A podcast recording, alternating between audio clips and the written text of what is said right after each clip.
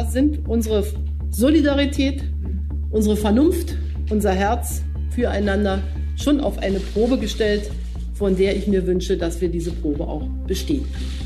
Aber ich vertraue auf die Solidarität auch eben und gerade der Fußballfans und Fußballbegeisterten mit denjenigen in der Gesellschaft, die wir besonders schützen müssen und wollen.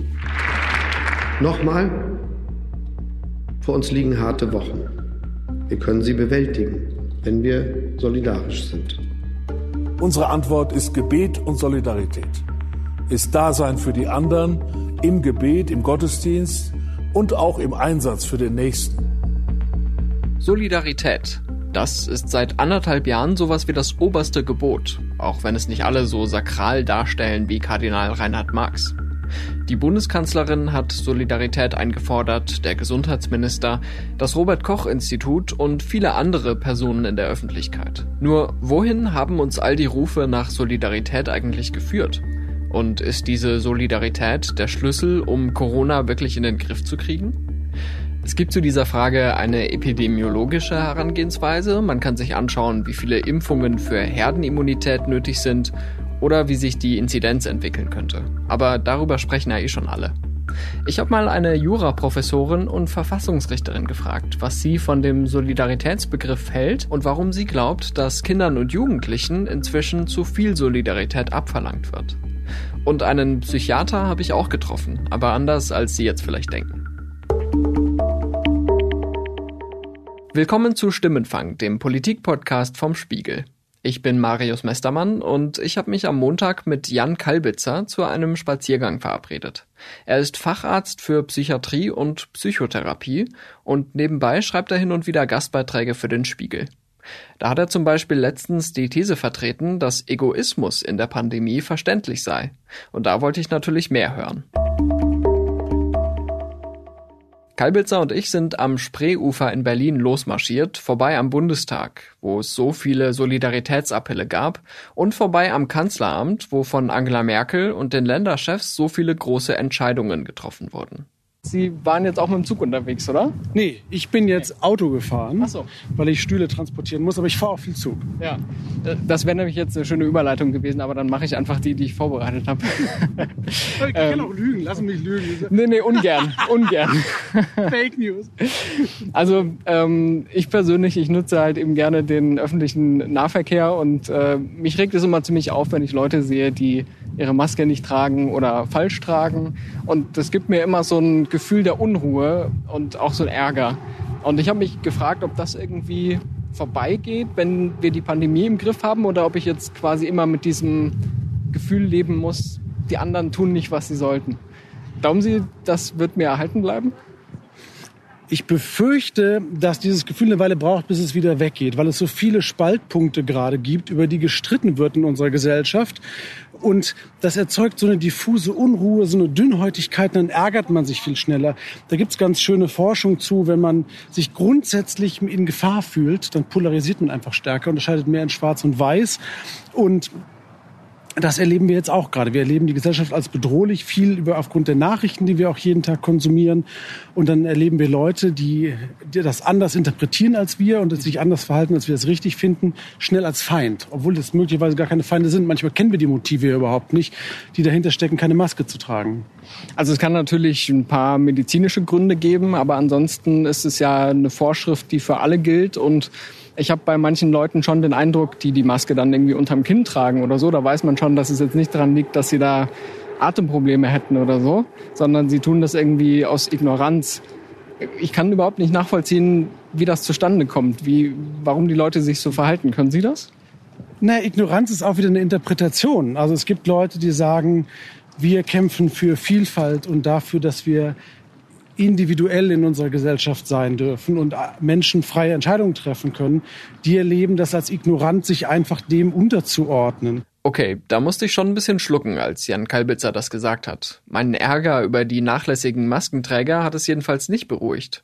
Für mich ist der gegenseitige Schutz durch Masken sowas wie der Inbegriff von solidarischem Verhalten in der Pandemie, zu einem relativ geringen Preis. Und jetzt behauptet Jan Kalbitzer, dass diese Leute ein Ausdruck von Vielfalt seien?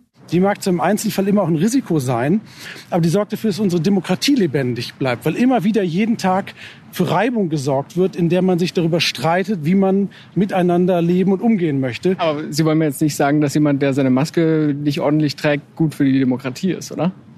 Doch, weil der sein, das ist, der hat vielleicht ein trotziges Motiv, das wissen wir ja nicht. Aber natürlich, der macht, der macht in teilweise in einer Extremform Gebrauch von demokratischen Rechten. Und diese extreme Ausübung der demokratischen Rechte führt auch dazu, dass die Demokratie vital bleibt und nicht einschläft. Und das ist auch schon was, was wir nicht unterschätzen sollten, dass das immer wieder herausgefordert wird dass wir uns hinterfragen. Das finde ich das große Problem an diesem Begriff der Solidarität jetzt. Ich finde, Solidarität ist etwas, was man ausüben kann. Solidarität ist auch etwas, was man zeigen kann. Aber von anderen Menschen Solidarität einfordern, ist immer so ein bisschen schwierig.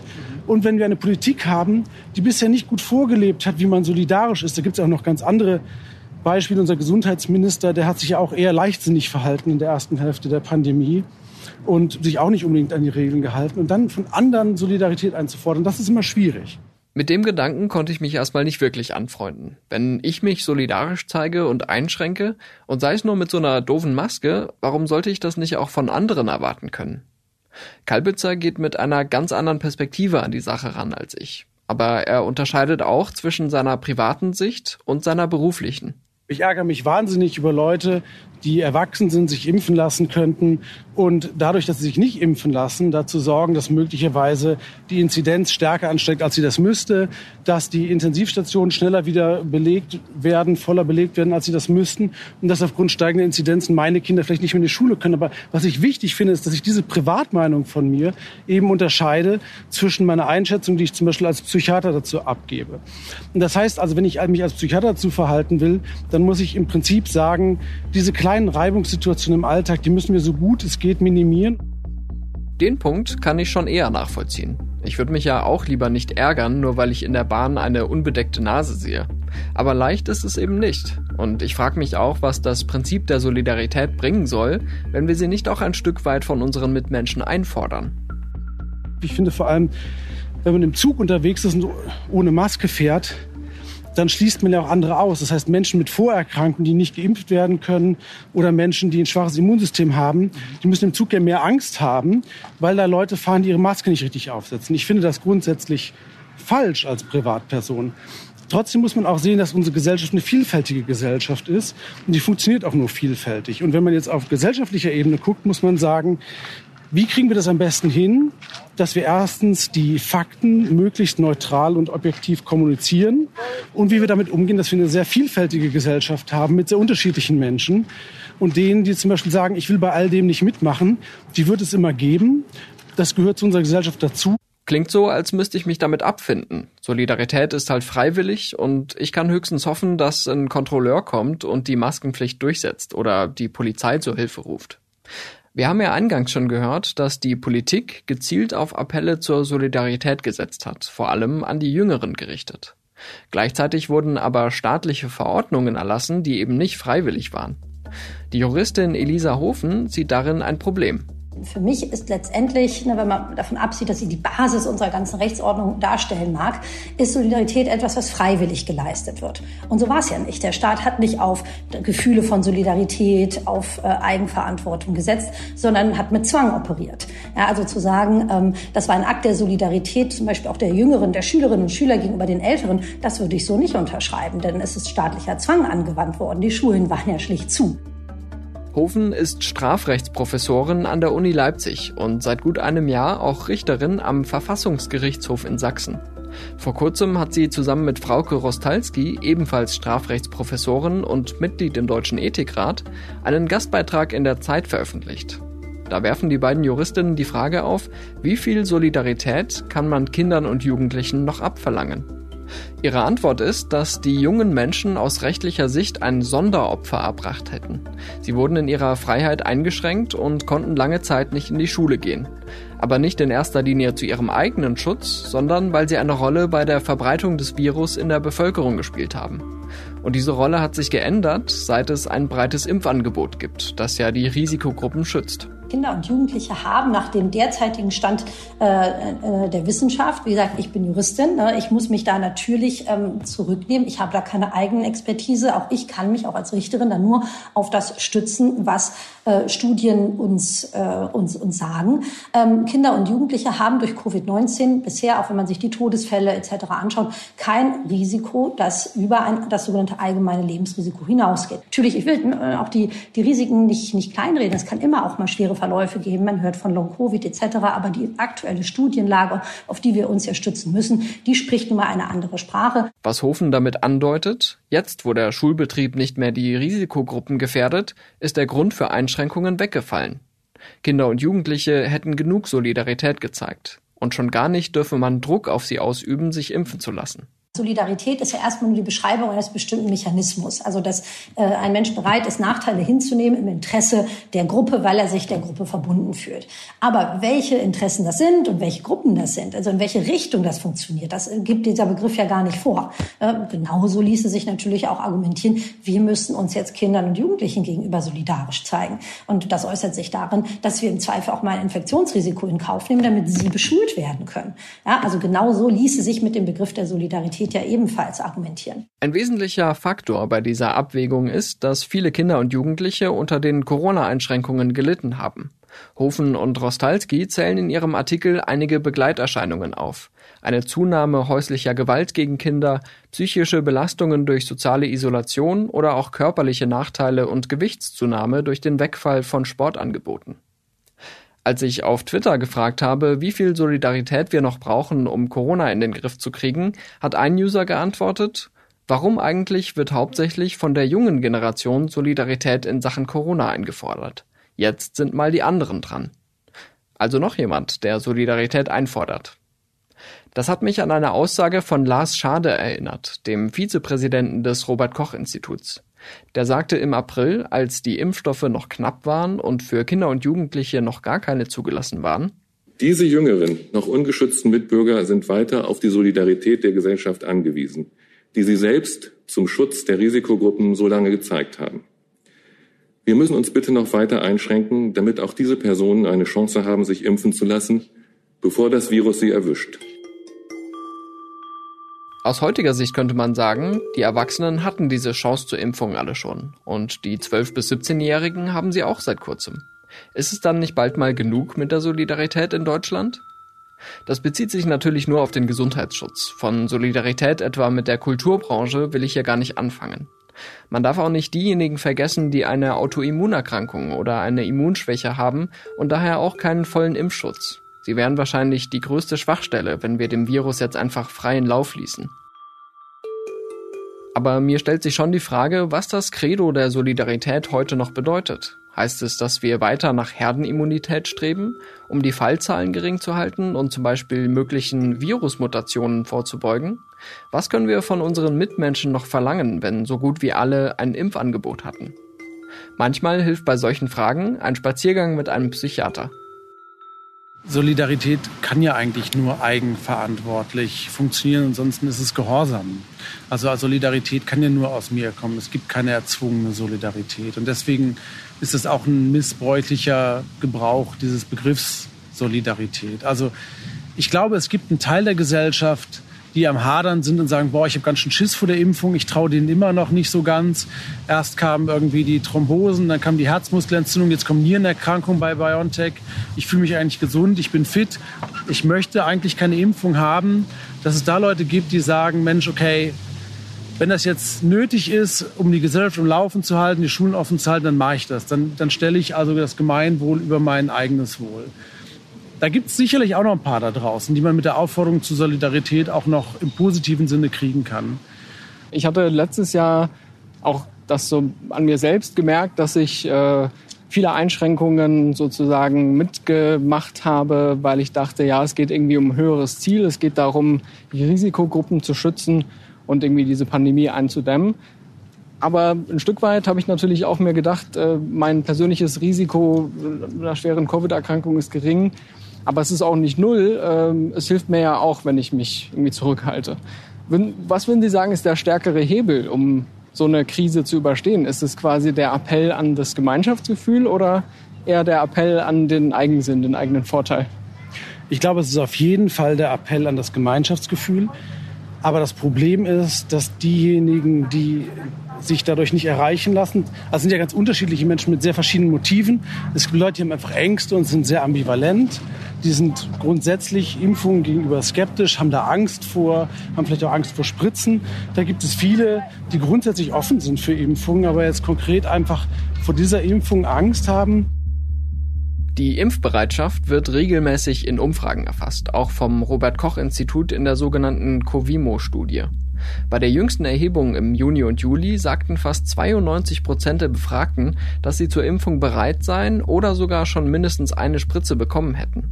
So eine Befragung hat natürlich immer blinde Flecken, weil Impfgegner vielleicht gar nicht mitmachen. Aber die Ergebnisse deuten zumindest an, dass es in letzter Zeit noch einige unentschlossene Menschen gab. Nur wie überzeugt man die?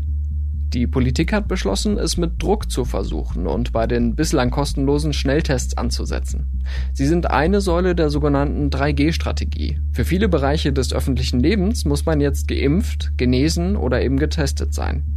Wir hören jetzt mal Michael Müller, den regierenden Bürgermeister von Berlin, nach der jüngsten Ministerpräsidentenkonferenz. Ab dem 11. Oktober werden sie kostenpflichtig. Ich will an dieser Stelle auch sagen, dass ich es richtig finde, dass wir diesen Schritt gehen. Ich weiß, dass es da auch Widerspruch gibt und dass einige auch sagen, das ist doch etwas, was dauerhaft kostenfrei angeboten werden muss. Ich sage an der Stelle aber auch, man kann all diese Erfordernisse testen, kostenpflichtige Tests umgehen durch eine Impfung kann man sie umgehen. Wer dieses Angebot nicht annimmt, kann nicht dauerhaft damit rechnen, dass die Solidargemeinschaft ihm das finanziert, dass er solche Angebote nicht annimmt. Und, das muss man immer wieder zu Ende denken, wenn er diese Angebote nicht annimmt, gefährdet er. Er gefährdet sich und nach wie vor auch andere. Da ist sie wieder, die Solidargemeinschaft, diesmal in Gestalt der Staatsfinanzen. Der Gedanke dahinter, wenn man weder geimpft noch genesen ist, braucht man fürs Restaurant, fürs Kino oder fürs Fußballstadion eben einen Test. Und wenn der plötzlich Geld kostet, überlegt man es sich mit der Impfung vielleicht doch nochmal. Ich finde, Impfungen durch Psychotricks zu erzwingen, das allerletzte. Also dass ich glaube, dass man der Gesellschaft nicht mehr schaden kann, als wenn man das durch so Psychotricks versucht. Und die ganze Diskussion darüber ist höchst bedauerlich. Also ich glaube, dass den Menschen auch manchmal einfach die Reflexionsfähigkeit fehlt. Die ganze Diskussion darüber, dass Menschen mit Bratwürsten zur Impfung motiviert wurden. Erstens, dann ging es erst los, Mensch, wenn es so banal ist, für eine Currywurst lassen sich die Leute zur Impfung motivieren. Was sind das für Menschen? Und dann ging es wieder darum, ja, manche Menschen können sich noch nicht mal eine Wurst leisten.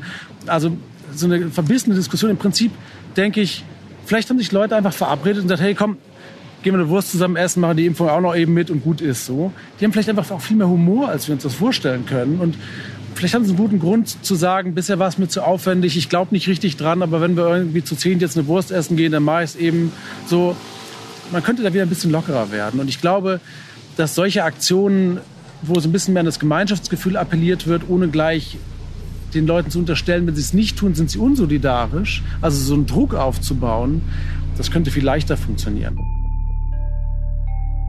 Den Einwand fand ich sehr interessant, weil er die Forderung nach Solidarität quasi umkehrt. Es kann auch sehr solidarisch sein, wenn wir niedrigschwellige Impfangebote machen, was vielerorts ja inzwischen auch passiert. Ganz ähnlich argumentiert Elisa Hofen. Das sind ja nicht alles nur blinde Egoisten, denen das Wohl anderer egal ist, sondern das sind teilweise Menschen, die vielleicht in ihrem eigenen Umfeld schlechte Erfahrungen mit Impfen gemacht haben. Das sind Menschen, die einfach Angst haben, die Sorge haben, dass diese Impfung mit ihnen etwas, etwas macht, ähm, was, was sie nicht wollen. Man kann dann sagen, diese Ängste sind irrational, dem muss man nicht folgen. Aber ja, der Mensch funktioniert nun mal nicht immer nur nach Vernunft, sondern es gibt auch irrationale Ängste. Und was ist mit diesen Menschen? Soll man ihnen gegenüber solidarisch sein, nicht solidarisch sein? Also Sie sehen, der Begriff ist letztendlich offen in alle Richtungen. Würden Sie sagen, dass jetzt die Schnelltests nicht mehr kostenlos sind? Ist das ein äh, Solidaritätsproblem? Das ist eine sehr schwierige Frage. Ne? Ähm, dass der Staat, meine ich, schon auch eine gewisse Entscheidung treffen und sagen, wir setzen auf Impfen, das ist das Angebot, das wir machen. Ähm, andere Angebote sind dann halt kostenpflichtig. Auf der anderen Seite, ähm, ich bin ja eh der Meinung, dass, äh, dass Maßnahmen gar nicht mehr, gar nicht mehr richtig sind in diesem Punkt der, der Pandemie, sodass auch die Testungen im Prinzip nicht, nicht, nicht zwangsweise ähm, erfolgen müssten. Und und man dann eigentlich erwarten kann, dass das vom Staat auch bezahlt wird. Wenn er sagt, du musst dich testen, bevor du am sozialen Leben teilnimmst, dann muss er das auch bezahlen. Dazu muss man wissen, Hofen und ihre Kollegin Frau Korostalski haben sich mit ihrem Zeitgastbeitrag nicht zum ersten Mal in die öffentliche Debatte eingeschaltet.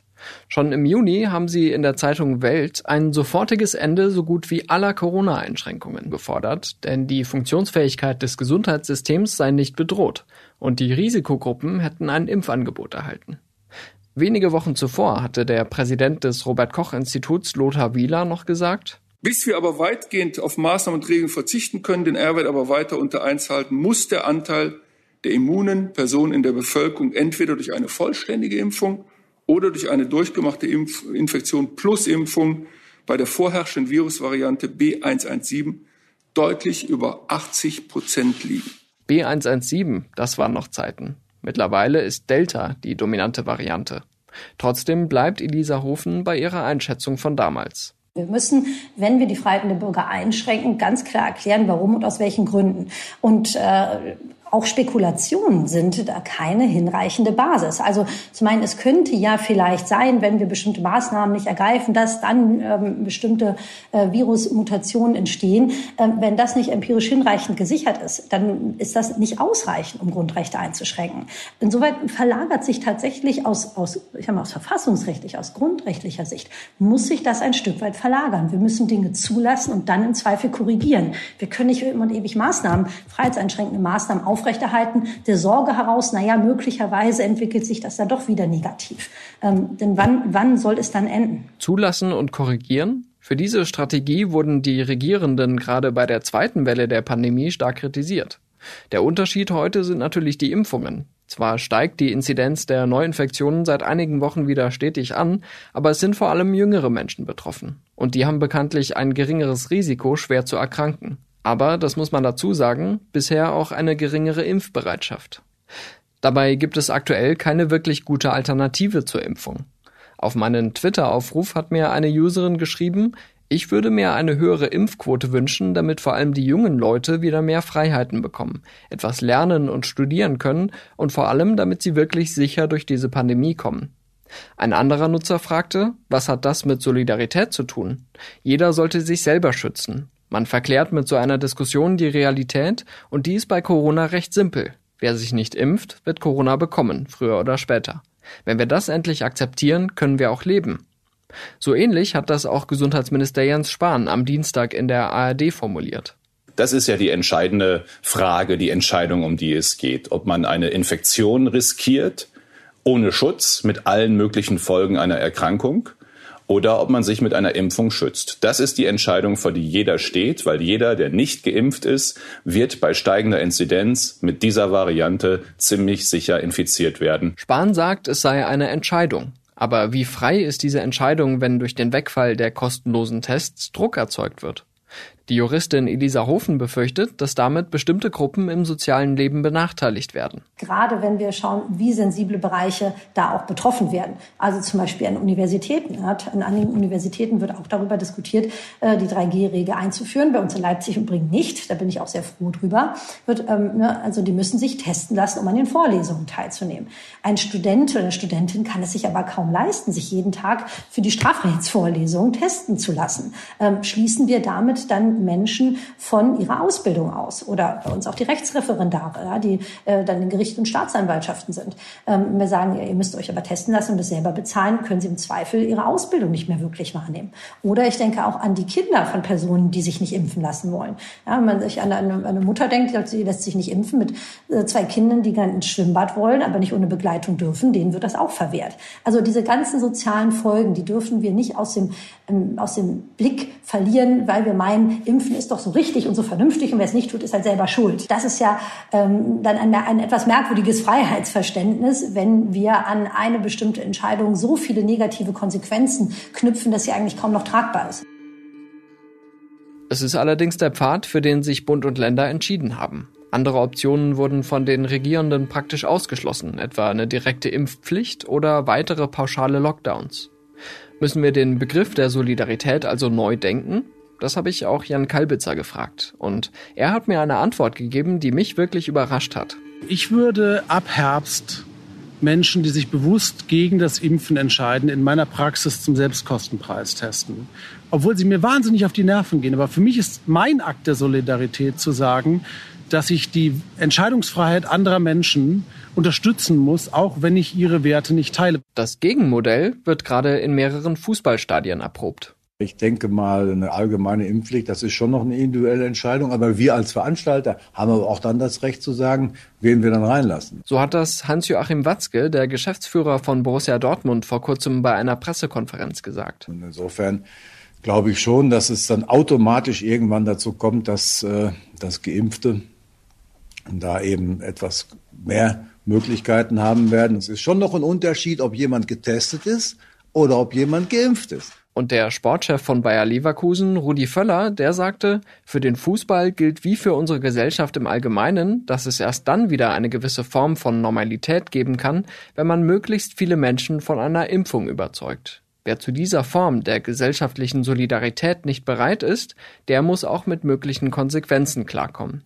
Das Credo der Solidarität scheint also weiterhin ziemlich mächtig zu sein. Also ich bin sehr gespannt, ob ähm, von dieser Solidaritätsdiskussion, das ist ja eigentlich nicht wirklich eine Diskussion, sondern ein Einfordern von Solidarität, ähm, welche Ausstrahlungswirkung das hat.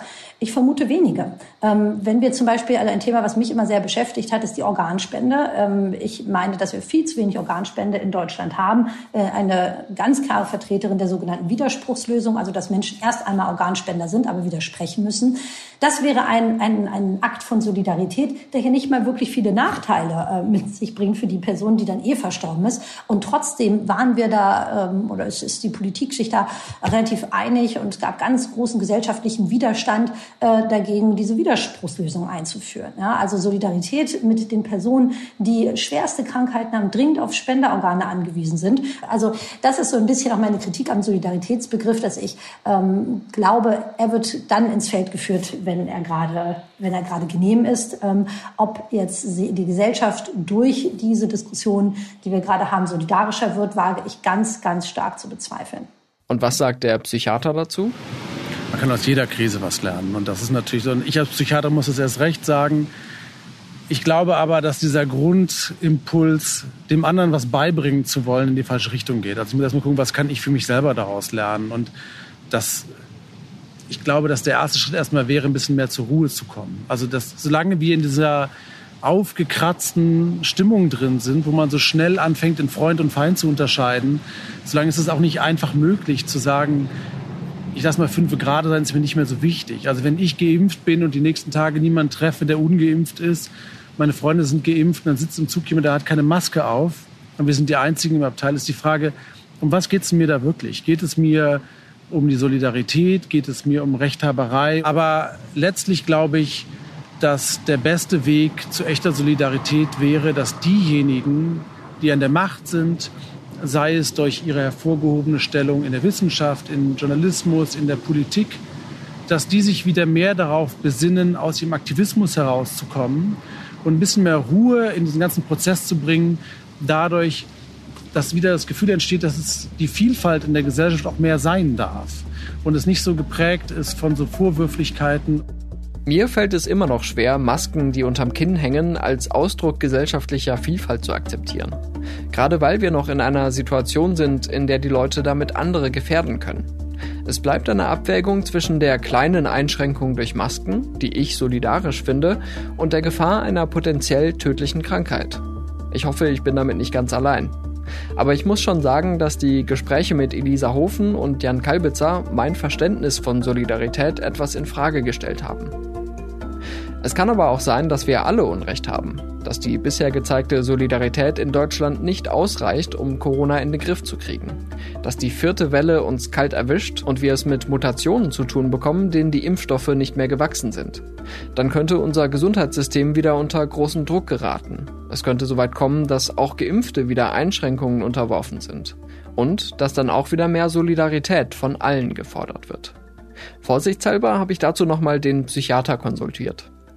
Haben Sie auch den Eindruck, dass man in dieser Pandemie irgendwie oft denkt, man hat ein Problem gelöst oder es gibt irgendwie einen guten Weg und dann ploppt das nächste Dilemma auf? Ach, das ist die, das ist die Illusion, die mit der Ihre Generation und meine Generation auch noch so ein bisschen äh, vergiftet wurde, dass es so eine To-Do-Liste im Leben gibt, die man abarbeitet und dann ist alles gut. Ich unterscheide das immer so ein bisschen abgewandelt in Freiheit von und Freiheit zu. Wir haben so ein Konzept von Freiheit, dass wir frei von allen Hindernissen und allen Problemen sind und dann sind wir frei und können uns entfalten. Aber diese Freiheit gibt es nicht. Es gibt immer Krisen, es gibt immer Probleme. Wir werden nie frei von Problemen sein oder im einfacheren Kontext, die To-Do-Liste ist nie so fertig, dass wir einfach machen können, was wir wollen. Mhm. Es wird nie alles abgehakt sein, sondern es gibt immer Probleme und wir müssen uns immer wieder neu dazu verhalten. Und deswegen hilft es auch nicht, so dauerhaft im Alarmmodus zu bleiben. Als Jan Kalbitzer und ich unsere Runde durch das Regierungsviertel beendet haben, war fast eine Stunde vergangen. Und uns war klar, dass wir Solidarität nur in einem eng begrenzten Rahmen diskutiert hatten dass wir damit umgehen müssen und gucken, dass wir eben nicht nur mit denen solidarisch sind, die ohnehin schon unsere Meinung sind und die uns irgendwie im näheren Umfeld häufiger begegnen, sondern auch in einem weiteren Kontext. Ja, ich meine, da könnte man jetzt auch noch eine ganz lange Diskussion über internationale Solidarität führen. Äh, man könnte über Europa in der Corona-Krise sprechen, über COVAX und so weiter. Aber ich glaube, dafür fehlt uns heute leider die Zeit. Aber ich fand es ein sehr erhellendes Gespräch und bedanke mich sehr herzlich dafür. Sehr gerne. Wunderbar, dann würde ich sagen, nehmen wir noch die Gefahr in Kauf, hier die Straße zu überqueren. Das war Stimmenfang, der Politik-Podcast vom Spiegel. Sie haben Feedback zur Sendung? Dann melden Sie sich gern per WhatsApp unter plus 49 40 380 80 400 oder schreiben Sie uns an stimmenfang.spiegel.de. Nächsten Donnerstag gibt's natürlich wieder eine neue Folge Stimmenfang. In unserer Audiothek auf spiegel.de, bei Spotify, Apple Podcasts und in anderen Podcatchern Ihres Vertrauens. Ich bin Marius Mestermann und bei der Produktion wurde ich diese Woche unterstützt von Ole Reismann, Philipp Fackler und Philipp Wittrock. Unsere Stimmenfangmusik kommt von Davide Russo.